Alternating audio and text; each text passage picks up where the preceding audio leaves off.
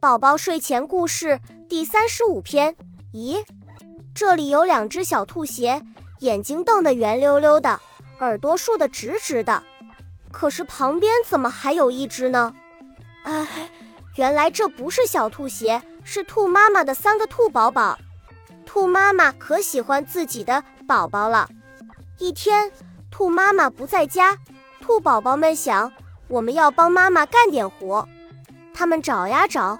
看到厨房里桌子上有一堆菜，一个兔宝宝拿起萝卜说：“萝卜，萝卜，听话，我来给你洗洗脸。”一个兔宝宝拿起白菜说：“白菜，白菜，听话，我来给你洗头发。”一个兔宝宝拿起西红柿说：“西红柿，西红柿，听话，我来给你洗洗澡。”兔妈妈回来了。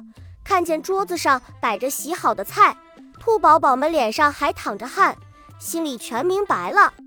他把三个兔宝宝搂在怀里，高兴地说：“真是妈妈能干的小帮手！恭喜你又听完三集，欢迎点赞、留言、关注主播，主页有更多精彩内容。”